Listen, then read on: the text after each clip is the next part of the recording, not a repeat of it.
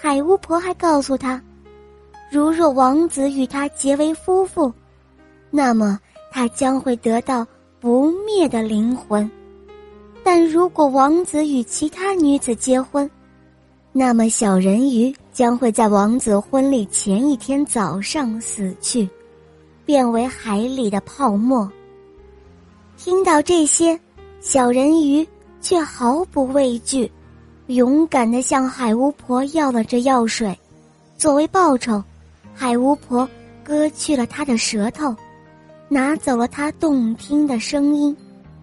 深夜，小人鱼向着熟睡的亲人抛了一千个吻，心痛的似乎要裂成碎片。他悄悄地离去了。他来到王子的宫殿，在石阶上。喝了海巫婆给他的药，一阵剧痛使他昏死了过去。醒来时，他看到了王子，对王子的问话，他不能回答，因为他已经是哑巴了。他为王子跳舞，舞姿轻柔飘逸，人们都看得入了迷，谁也不知他忍受着怎样的痛苦。王子非常爱她，一刻也不想和她分开，但王子心中还想着那个救过他的姑娘。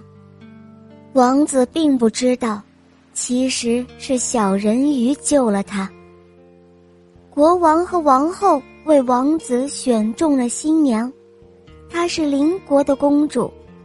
王子乘船去接她，发现公主。正是救他的姑娘。王子就要与心爱的姑娘结婚了，小人鱼不顾剧烈的疼痛，为他们跳起舞来。这将是他与王子在一起的最后一天了。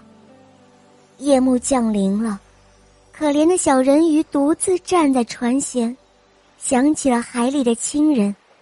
忽然，他的姐姐们出现了，原来。